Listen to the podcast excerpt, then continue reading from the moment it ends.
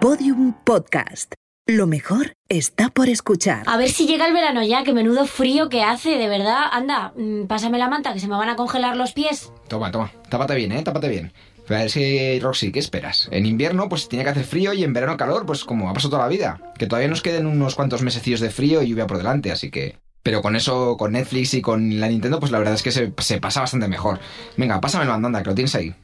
Ya, pero yo qué sé, con el cambio climático y todo eso. Si solo le pido 5 graditos, nada más. Que es que no son nada. ¿Qué le cuesta sacar un poquito más el sol a pasear? Hola. Hello. O sea, bueno, Roxy, lo que te decía, que lo que hay que hacer es combatir el cambio climático, que como sigamos así, desaparece el invierno y acabamos con veranos a más de 50 grados. Ya, qué agobio. Yo reciclo siempre en casa y trato de consumir el mínimo plástico posible. Pero, como diría la buena de Greta Thunberg, nuestra grandísima amiga, el cambio climático es cosa de todos. Ya, pero mira un poco a tu alrededor. Mira tu móvil. Está hecho de plástico y un sinfín de materiales que no son nada buenos para el medio ambiente.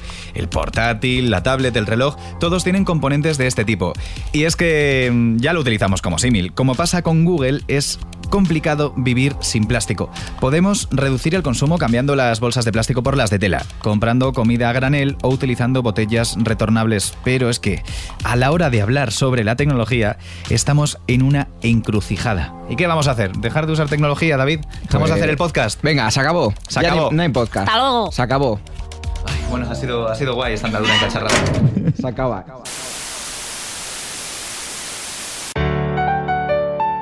Podium Podcast. Lo mejor está por escuchar. Cacharradas. Con Íñigo Sastre, David Justo y Roxy Folclórica.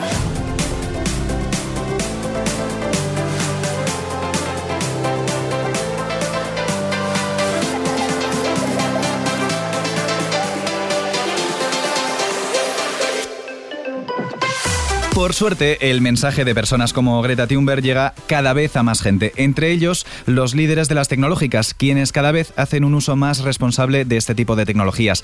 ¿Alguna vez habías oído hablar sobre los móviles éticos? Los móviles éticos son aquellos que se han creado de una forma sostenible tanto a nivel medioambiental como con los trabajadores. Pero que también con el código fuente de su software. A día de hoy, un móvil estándar pues, contiene entre unos 500 o 1000 componentes distintos que se extraen este- eh, principalmente de minas situadas en zonas bélicas o desfavorecidas principalmente en África. Y claro, pues el procesamiento de estos componentes genera una cantidad de desperdicios demasiado elevados. Por eso, empresas como Fairphone han decidido seguir otro camino y apostar por la tecnología ética. Un camino en el que elementos como el estaño, el oro o el wolframio dan un paso al lado para dar la bienvenida a otros como el oro de comercio justo que está elaborado mediante plástico reciclado. Es decir, que son alternativas más comprometidas con el medio ambiente que nos ayudan a frenar el cambio climático. Y no solo el cambio climático, David, porque ese concepto ético también incluye la tecnología libre de conflicto.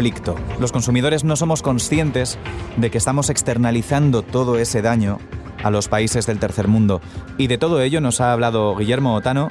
Él es técnico de investigación e incidencia política en la asociación Alboan. Desde la campaña Tecnología Libre de Conflicto lo que pedimos es que las empresas implicadas en las cadenas de suministro de las industrias tecnológicas, las que fabrican móviles, ordenadores, tablets y demás gadgets electrónicos, tengan la obligación de seguir las directrices de la OCDE en materia de suministro responsable. Minerales que salen de zonas en conflicto que pueden estar financiando a grupos armados o que pueden estar vinculados a violaciones de derechos humanos, que la empresa se comprometa a, a identificar los posibles riesgos existentes en sus cadenas de suministro y que tenga una estrategia para gestionar dichos riesgos, haciendo públicos los pasos que están dando efectivamente para eh, evaluar, identificar y gestionar dichos riesgos. ¿no? Los móviles nos hacen la vida más fácil a muchas personas.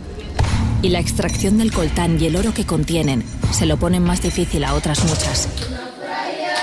Para que la mejora de la vida de unas no empeore la de otras, colabora con Alboan.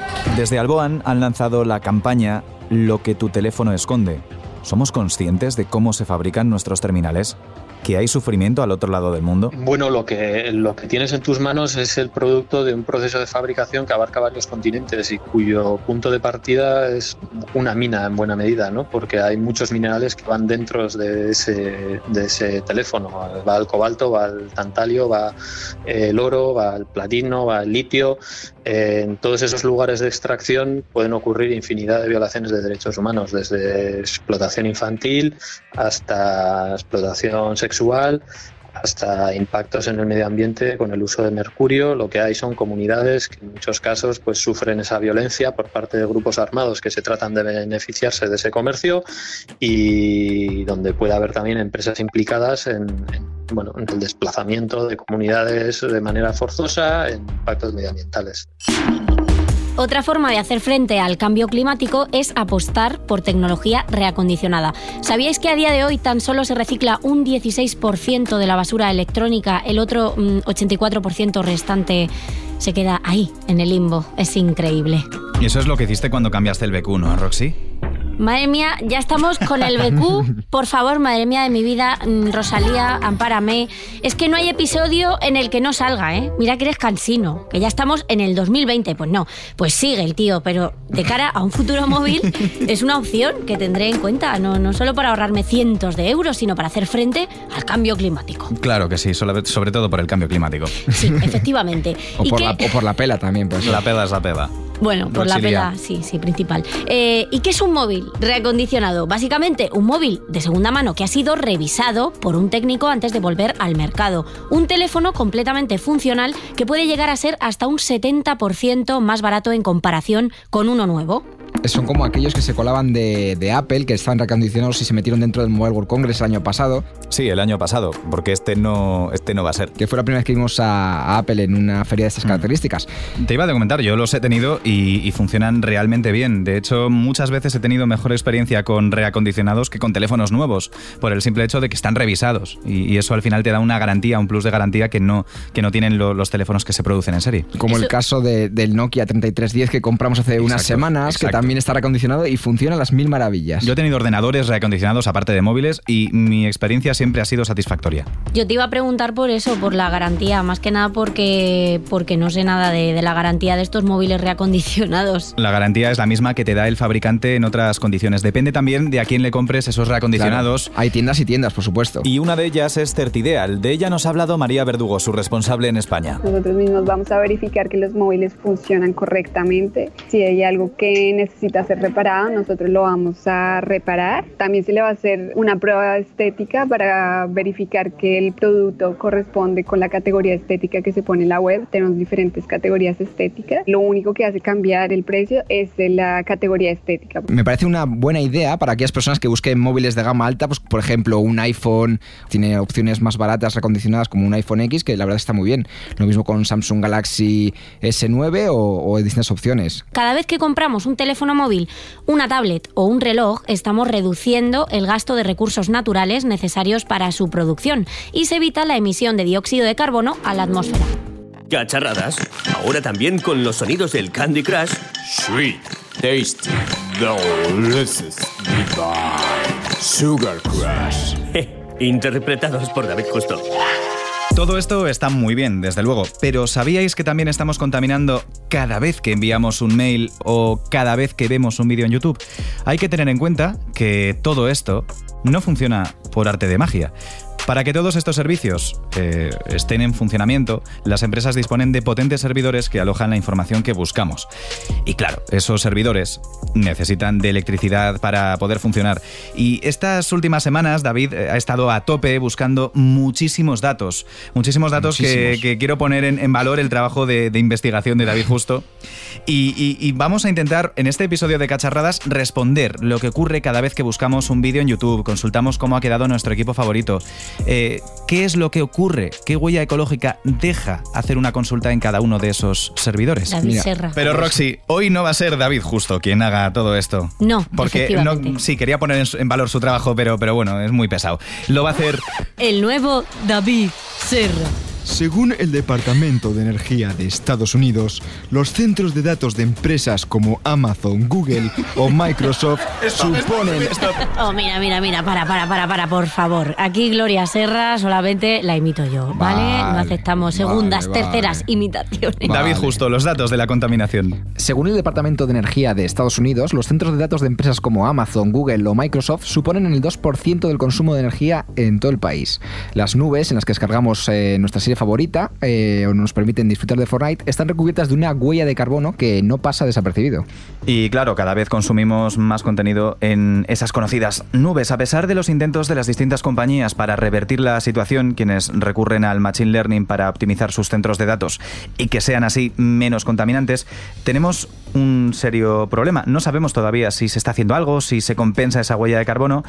Y para ello eh, tenemos un invitado esta semana, ¿no, David? Sí, tenemos a Miguel Aguado, que es divulgador ambiental y trabaja como director para Believe. ¿Qué tal? Muy buenas. Y además usuario de redes y, y, y además con una gran ventaja que me aporta, con lo cual no, eh, no soy ajeno a, a todo ello. Claro, Pero creo no. que evidentemente estés eh, arrancando con un tema muy importante, es que todo lo que hacemos en el día a día tiene un impacto sin que nos demos cuenta muchas veces en el medio ambiente. Y no vamos a dejar de, de hacerlo porque mm, claramente eh, estamos progresando en este sentido. Eh, mm, la informática, hay ciertos modos de funcionamiento en los que ya no puede cambiar ni, ni el estilo de vida que tenemos y, y quizá lo que tenemos que buscar son soluciones, ¿no? Y para eso estamos hoy hablando contigo. Claro, yo utilizo mucho un término que es la ecología del día a día, la de andar por casa, porque muchas veces si dijéramos cómo arreglamos la situación del cambio climático en el planeta, digamos, vámonos a lo alto y luego descendemos, ¿no? Pues seguramente le podemos echar la culpa a Donald Trump, al presidente del gobierno, al alcalde, a quien sea, y tienen obviamente más responsabilidad que yo, en lo bueno y en lo malo. Pero la suma de muchos haciendo un poco hace muchísimo. Y también tenemos la posibilidad de condicionar como consumidores, como muchas cosas, con lo cual no es menor lo que yo pueda hacer y además me permite ser coherente. Eh, nuestro impacto es directo y es real y la suma de todos haciendo grandes cosas, desde luego sí que cambia el planeta. Sí, como bien dices, eh, cada pequeño gesto cuenta y por eso nos gustaría saber que, o sea, que nos gustaría que nos contaras cuántos recursos consumimos con gestos de nuestro día a día. Por ejemplo, como el mandar un mail o... Mira, hay uno que me gusta mucho, que es una búsqueda en, en- en un buscador, en Google, el más habitual. Nos parece que es algo absolutamente sin, sin gasto energético. Bueno, pues cada vez que lo hacemos emite 0,2 gramos de CO2. ¿Es mucho? ¿Es poco? Bueno, es que yo entro muchas veces en Google eh, al cabo del día. Con que entraran mil veces, eh, lo que yo tarde en entrar mil veces sería el equivalente a un recorrido de un coche convencional durante un kilómetro. ¿Es mucho? Pues bueno, ya vamos sumando, ¿verdad? Muchos entrando muchos miles de veces en Google, etcétera. De hecho, ahora mismo, en un solo segundo, mientras que estamos hablando, hoy, con los datos de hoy, mañana serán más, seguro, pero con los de hoy, 3,7 millones de búsquedas en Google por segundo. Si hacemos los cálculos, no vamos a estar todo el rato haciéndolos, pero aquí estamos hablando de magnitudes muy altas. Muy, muy grandes. Eh, claro, porque nosotros como usuarios eh, no nos damos cuenta de lo que supone que todos estos servicios funcionen. Y estoy hablando desde que enciendo mi ordenador, que aparentemente veo la factura de la luz y gasta poco. Eh, tengo mi, mi tablet, no me doy cuenta ni del consumo porque la he cargado y ya me he olvidado. Eh, por, por seguir, ¿no? Todo esto, ¿cómo, cómo llega hasta, hasta el servidor? ¿Cómo se comunica, ¿no? Torres de datos móviles. Todos los servidores y distribuidores de fibra que, está, que nos llegan, que a veces vemos esos esquemas en los que va desde un mensaje que yo quiera poner a Toledo y ha dado varias vueltas al mundo hasta que llega a Toledo. Claro, eh, luego ya los data centers, eh, los, eh, los diferentes lugares donde esos data centers se bifurcan, trifurcan para eh, llegar a todas las partes del mundo y tener unas, unas copias ¿no? Eh, en, en caché de, de esos ficheros. Al final son tantas cosas que, que yo me quiero hacer un poquito esa, esa imagen, eh, Miguel. Eh, ¿Cuánto consume un, un data center? Pues eh, el conjunto de todos los data centers de- del mundo ahora mismo están representando en, consumo, es el segundo sector que más consume energía del mundo y al mismo tiempo está emitiendo, se estima, la Unión Europea ha hecho un informe recientemente, que un 7% del total de la energía de, eh, del mundo como tal es simplemente eh, aplicable a los data centers y esto es un 2% de las emisiones de CO2 del total. Mm, ¿Mucho o poco? Pues igual que las aerolíneas. Que, eh, que todos nos parece que es más evidente porque visualmente vemos que son motores que eh, sueltan gases, eh, Claro. que parezca algo muy, muy obvio. Y en cambio los data centers no los vemos, ni sabemos dónde están. Yo te envío un fichero por correo electrónico y yo pienso que tú estás eh, pues en Gran Vía, yo en este caso yo estoy en Barcelona y yo me imagino incluso visualmente que es un fichero que va desde Barcelona a, a Gran Vía en Madrid. Por un cable concreto que está en un sitio u otro, ¿no? Es, es que, que hay millones de cables, hay millones Y de, va a de el planeta entero. Sí, sí, to- totalmente. Y, y no es lo mismo el consumo de enviar esa información en un cable submarino, por ejemplo, que en determinado momento va a un satélite, regresa, o eh, depende si va por fibra óptica. Esto es todo algo que se nos escapa. Internet es una red Vale, y como esto- tal es un gran mallado. Esto en cuanto a la logística, ¿no? Eh, pero luego un, un data center. ¿Cómo es por dentro? Eh, yo me imagino mi ordenador, hay un disco duro conectado a, a esa torre dentro, puedo tener más de, más de uno. Claro, un servidor, yo me lo imagino, son un montón de discos duros apilados y cada uno consume lo, lo suyo cada vez que se acciona para recibir una serie de datos. Y esa es la parte que menos consume. En Tokio, los japoneses lo estudian casi todo, eh, la media de superficie de un data center son 103 103.000 metros cuadrados, son en varias plantas de los potentes, de los que por los que va a pasar nuestra información con toda seguridad. Eh, es verdad que los equipos, un data center, ¿qué es? Es como nuestro ordenador tiene un disco duro, pues el data center tiene muchos. Y sistemas de aseguramiento para que eh, se vuelcan a su vez en otros sitios, para que no se pierda por un corte de luz o, o de seguridad. Todo eso, cada vez los equipos son más eficientes. Como mi ordenador, si yo hoy me compro un portátil, es más eficiente, o sea, consume menos energía de la red, digamos, de enchufarlo a la electricidad que el anterior, con toda seguridad. Y una lavadora y un coche. Pero todo eso, que consume ya de por sí esos grandes discos duros almacenados en grandes espacios, donde más consume es en bajar la temperatura. Ese es el punto clave de un data center. Tiene que estar con una temperatura baja que permita eh, bueno pues que funcionen bien y que no se calienten para, para entendernos. Ahí es donde está el mayor consumo energético. Es una gran nevera a una temperatura eh, razonable, pero no podemos ir en manga corta dentro de un data center. Una Sí. nevera en la que hay muchos ordenadores. eh, Que emiten calor a su Cuando vez. yo antes, en mi película la tenía, estaba antes pensando, David, estábamos hablando antes de empezar a grabar, de que yo recuerdo que los discos duros de principios de los años 2000 eh, estaban en torno a 20, 30, 40 gigabytes por usuario. ¿Cuánta capacidad eh, necesita un usuario de hoy en día para todos sus datos? Si calculamos las películas que ven, eh, vería en, Netflix, los eh, ficheros que tiene almacenados en, su Gmail entre miles de adjuntos de hace 15 años, ¿cuánto espacio estamos consumiendo cada persona y en cuánto se traduce esto? Claro, incluso yo creo que hasta es una reflexión de la gestión que hacemos de nuestros datos. Yo, por ejemplo, eh, tengo un disco duro grande en el que vuelco las cosas. Nunca pensé que dos teras me iba a parecer adecuados y ahora digo, "Uy, quizá me tenía que haber metido en tres o cuatro. Pero probablemente todo lo que yo vaya a archivar, que es, hago un backup para entendernos con ello, todo lo que yo vaya a archivar no necesito la mayoría, pero como no tengo tiempo de clasificarlo, pues mejor tenerlo duplicado o triplicado. Eso nos pasaba con las películas, no sabíamos dónde lo teníamos, teníamos un montón de CDs en su momento, de discos duros, etcétera, y ahora lo tenemos en la nube, pero eh, no quiere decir que hayamos dejado de contaminar. Por ejemplo, en este mismo momento, a mí me gusta el cálculo, en un segundo, 226.000 horas de Netflix se están viendo. No lo tenemos nosotros archivado, pero en algún sitio está, ¿verdad? Y esto además consume más que, que la búsqueda en Google que hacemos, porque eso sí parecía simple, pero, pero una película, Claro. eh, vamos a compararlo con el, con el gasto de ir al cine en coche hace tiempo y de, eh, y de estar allí con las luces encendidas y, y todo lo demás. Eh, ¿Es más? ¿Es menos? Pues probablemente, eh, como todo con el paso del tiempo, si yo comparo ver una película en el cine, desplazarme desde mi casa hasta allí, probablemente emito más en ir al cine si voy en coche. Claro, si empezamos a En sumar. las luces de, de aquellos tiempos, ¿no? Que hacían falta para accionar las películas que estaban en Y la los de cine. La palomitera, Sí. la calefacción. Claro, y si tomo un refresco de cola, por ejemplo, que estos de que te ponen 20 litros, Sí, claro. eh, tal, pues eso, claro, todo eso consume. Bueno, también tomo refrescos en casa mientras que veo una película, voy reduciendo. Pero lo que le estoy haciendo, si me permitís la expresión, es que le paso el marrón a otro. O sea, ahora mismo no, ya no son tan claramente mis emisiones de CO2, sino que son de los de Netflix. Bueno, gana mucho dinero, ese es su problema. Claro, porque antes Podríamos cuando decías lo de la búsqueda en Google, eh, yo pensaba, eh, habías dicho que estábamos emitiendo 0,2, ahora con una peli de Netflix, por ejemplo, estaríamos emitiendo un poquito más que ese 0,2. mucho más, Mucho más. y además eh, requiere una calidad, una banda con mayor capacidad porque si no no lo veríamos bien como Claro. si lo estuviéramos viendo en el cine, con lo cual eso aumenta, aumenta las infraestructuras para poder poder hacerlo, porque la sensación que tenemos todos es que eh, cuánto si yo preguntara o nos preguntamos cuánto consume tu móvil o tu portátil, bueno pues lo que consuma al enchufarlo en la red. Y como bien decías ya cada vez hay menos cosas con pilas, yo cargo mi móvil y me muevo con él a lo largo del día. y ahora voy en el metro y veo una película de Netflix. Por ejemplo, es decir, esto cada vez vemos más gente haciéndolo. O estoy esperando en un sitio y veo un capítulo de algo que me apetece. Bueno, en teoría no estoy gastando nada, yo pensaría. Total, ya, ya lo enchufé esta mañana en casa, lo dejé por la noche. Pero estoy consumiendo todo eso que le he pasado esos discos duros que yo tenía en casa a ese gran servidor de Netflix. Que si están ubicados, y yo creo que eso es una, una diferencia, si se les ocurre ubicarlo en California, como decía Apple al principio, que hace mucho calor, pues gastará muchísima energía en, refrigerarlo. Mm. ¿Qué están haciendo algunos? Pues algo que me encanta, y es que están, están utilizando la inteligencia, no la, no la, inteligencia artificial, sino la natural, la de utilizar la cabeza. ¿Qué están haciendo? Por ejemplo, están instalando grandes servidores en Suecia, la temperatura ya viene bajada de serie. Digamos. Sí, en Suecia no puedes ir en manga corta por la calle, pues, pues tampoco, tampoco dentro del servidor. Con lo cual el gasto energético, que además proviene de energías renovables, es mayor. Cacharradas, cacharradas. David, antes de seguir, una ronda de datos. Vamos con ello.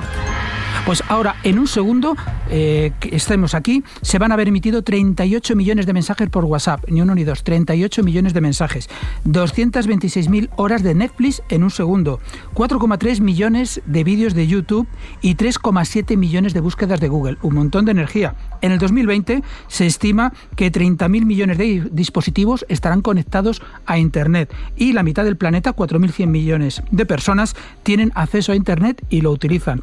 Todo esto es un gran volumen. Es uno de los grandes contaminantes porque es uno de los grandes sectores que ha pegado un cambio tremendo y todo el mundo lo utilizamos. 7% total de las emisiones de, de, consumo energético del mundo y 2% de las emisiones de CO2, pero nos dicen los estudios que aumentará al 3 o al 4 al año que viene y al siguiente. Crece exponencialmente.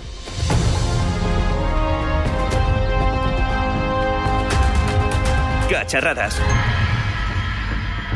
¿Y tú crees que eh, los gobiernos deberían regular que las empresas cobraran un, impuesto a los usuarios por el espacio digital que están utilizando en base a la huella? Eh, están utilizando mal, claro. Eso es. No por el normal. Como siempre pasa, cualquier carga ambiental eh, que tiene un coste ambiental, yo creo que debe tenerlo el producto. No es lo mismo comprar un, yendo a tecnología, un móvil que se produzca y se, se construyera aquí en España, que que se construya en China y que dé la vuelta al mundo. Porque esas emisiones del barco, de CO2 que tiene, no son lo mismo para el planeta. Lo voy a pagar igual porque al final, cuando oímos, por ejemplo, en la cumbre de la Tierra, las inversiones de la Unión Europea, etcétera, hablan de miles y miles de millones de dinero público para compensar esas emisiones que nadie ha imputado. No puede costar lo mismo un móvil traído del otro lado del planeta que uno hecho aquí. No puede costar lo mismo, para que nos entendamos, una camiseta traída del otro lado del planeta que traída aquí. La diferencia en emisiones lo pagamos con dinero público, con lo cual siempre lo pagamos, de una forma o de otra. ¿Debería estar imputado en el precio de lo que nos cobran?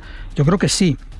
Y como hay un mercado libre, tendría que competir entre ellos. Y la mejor forma de competir entre ellos es que nos repercuta lo menos posible. Yo al final voy al proveedor de servicios que me ofrece unos márgenes de calidad que son los que yo quiero y un aseguramiento y un buen precio. Bueno, pues que compitan entre ellos. Y además, ya hoy, no dentro de 15 o 20 años, ya hoy la energía renovable en Europa, en Estados Unidos, en prácticamente casi todo el mundo, en China y en Japón es más barata que la energía de origen fósil. Con lo cual, sí les grabaría por utilizar energía de origen fósil, y nos lo van a repercutir. Y si utilizan mucha energía de origen fósil frente a renovable, van a ser más caros. Con lo cual miré, aunque me importara nada el medio ambiente, al proveedor de servicios más barato. Con lo cual, aunque parezca un poco lioso, sí, que lo paguen, porque yo elegiré en el mercado.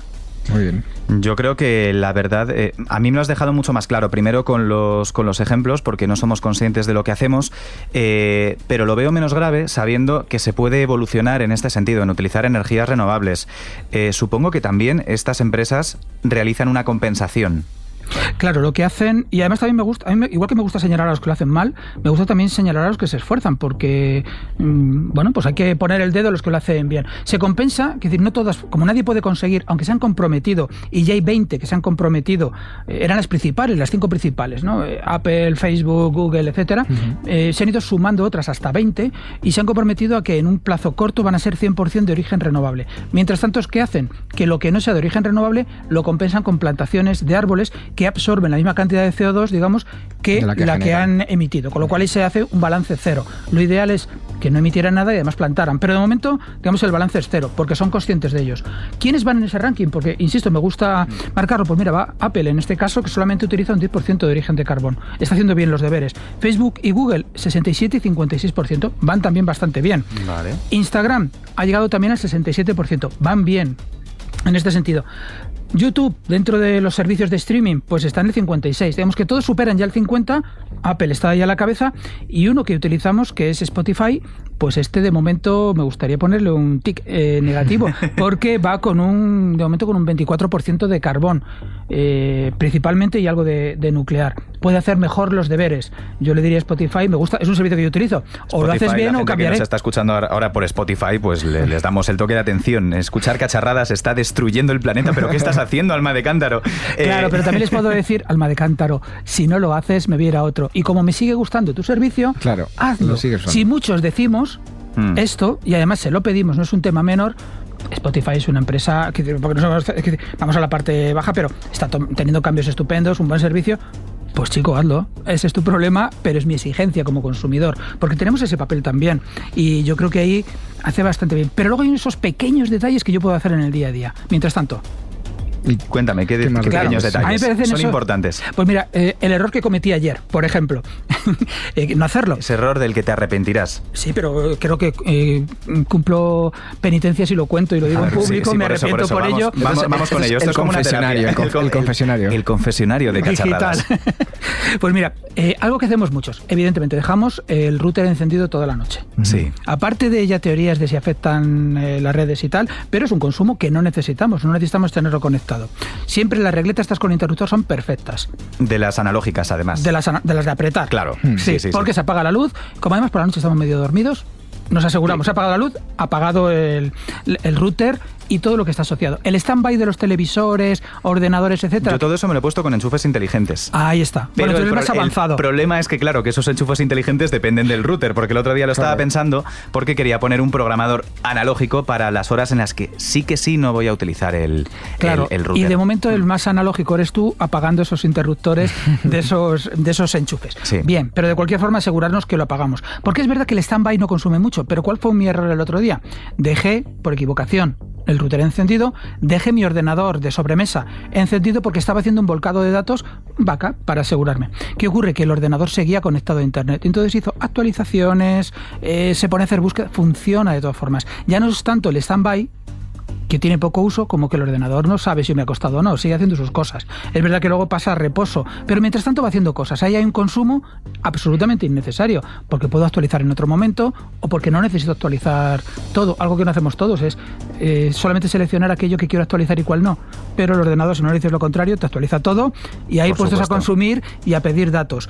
Otra de las historias que podemos hacer mientras que estamos trabajando, cerrar pestañas y ventanas que no necesitamos, porque también se van actualizando. Además, eso se puede ver en, en el administrador de tareas de, de Windows. Sí, Eh, puedes ver perfectamente consume. el consumo de la CPU y, y- y lo que está lo que está y lo bajamos, porque a lo mejor yo he abierto, pues me gusta ver la prensa por la mañana y lo dejo abierto y luego ya estoy trabajando, pongamos, ¿no? Haciendo otro uso. Y Bueno, pues se va abierto, actualizando. claro. Es un gran servicio que presta también la prensa, que se van actualizando las noticias, pero eso quiere decir que está consumiendo, está mandando información de un sitio a otro. Mm. Tiene consumo la CPU y está mandando información con todo, con todo ello.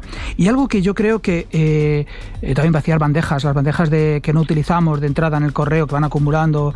eh, Eliminar de verdad, no archivar, sino Sí, eliminar. Lo ni que llevar a no- la papelera Mm. y son gran- grandes vaciar papelera. son- son grandes monstruos ya de todo, todo se pueden acumular miles y miles de correos. Pues estamos acumulando datos que Claro. habíamos pensado que tirábamos. Es como si la basura la tiramos a nuestra basura de nuestra casa, pero Y no la llevamos, ahí, no claro. la llevamos al contenedor. Pues seguimos teniendo la basura en casa. Claro que antes cuando hablaba de esas técnicas responsables e incluso penalizaciones lo decía por ello, porque estas empresas están interesadas claramente en que acumulemos esos datos porque en algún momento a ellos les puede interesar tener ese dato nuestro. Entonces yo creo que es ahí donde está eh, esa fina línea entre lo que el usuario eh, puede hacer y lo que la empresa eh, no va a hacer porque no le interesa. Claro, es como en las películas estas antiguas que veíamos que investigaban la basura de las personas para saber su vida, ¿no? Y veíamos qué consumía. Pues en el fondo nuestra basura también nos dice que hemos consumido. Nuestra basura digital nos lo dice. ¿Me interesa que lo sepan otros? Pues no. Y además estoy consumiendo y produciendo emisiones de CO2 por algo que nadie necesita. Luego eso lo eliminamos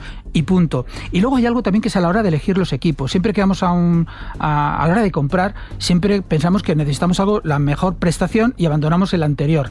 Con los anteriores, estoy seguro que todos lo sabemos, podemos hacer otros usos. Un portátil que no tenga mucha capacidad, seguro que podemos reutilizarlo para otra función simplemente que queramos tener. Pues a lo mejor no tenemos televisor y queremos tener un cañón y el portátil para poder eh, ver en Sí, streaming. en un proyector, Por ejemplo, sí, claro. bueno, pues ya está, pues utilizamos uno que no necesitamos que tenga mucha potencia. Podemos ir reutilizándolos, dándolos a otras personas. Hay ONGs que los recogen, los reparan un poco, lo limpian sobre todo y tienen un uso tanto en el tercer mundo como que, por cierto, el avance del e-learning en el tercer mundo, en África, gracias a la energía solar fotovoltaica, es tremenda. Hemos pasado de nada a poder estar conectándose también con redes. Por eso yo creo que son importantes, porque permiten, fijaos qué salto, en una zona abandonada de África, tienen una conexión y pueden entrar a saber la gran enciclopedia mundial que es todo lo que está en Aunque sea Internet. Wikipedia, YouTube, con que con todo eso. Absolutamente. Y antes no lo tenían, sus padres no Claro. tenían ni electricidad y ahora tienen esa conexión, con lo cual es bueno ese uso. Y pueden requerir un ordenador como el que nosotros desechamos. Luego está esa vía. Tenemos que pensar en ese tipo de cosas. Y luego lo que siempre es qué hago cuando ya no me sirva o se ha estropeado. A mí eh, tengo una teoría y es que todo el mundo tenemos un mini punto limpio en nuestra casa, que es un cajón, esos auriculares que se estropeó uno, pero el otro funciona y hombre, pues total no lo voy a dejar. Eh, yo en mi caso un Tengo ya más edad y entonces me costó un dineral y ¿cómo lo voy a tirar si funciona bien? Eh, los últimos ocho años no lo he utilizado jamás, es casi un, un objeto de añoranza nada más. ¿no? Bueno, vamos teniendo ese mini punto limpio y ¿qué es lo que tenemos que hacer? Lo que no utilicemos, como siempre, lo debemos de llevar a un punto limpio de los municipales, bien móviles o bien eh, fijos, aprovechando que salimos, si aprovechamos el viaje y lo llevamos. Se va a reutilizar esas piezas, se va a dar un segundo uso y lo que no sea reutilizable se evita que contamine, que es también importantísimo. Y esto se llama economía circular. Lo que hoy estamos utilizando puede provenir de otro objeto anterior que ya no estaba acumulado en nuestra casa. Algo Y que es fundamental Algo para- muy, muy importante, porque no hay que empezar a hacer un ordenador de cero, sino que aprovecha metal, por ejemplo, y otras piezas los que tengamos. reciclados que utilizan algunas empresas en productos recientes que han presentado, que siempre hablan, siempre presumen de que están hechos con materiales reciclados. Y yo me quedo de todo esto con la conclusión de, de lo que hemos dicho al principio, que esa búsqueda que hacemos en Google, esa emisión puede estar haciéndose en la otra parte del mundo. Y Miguel Aguado,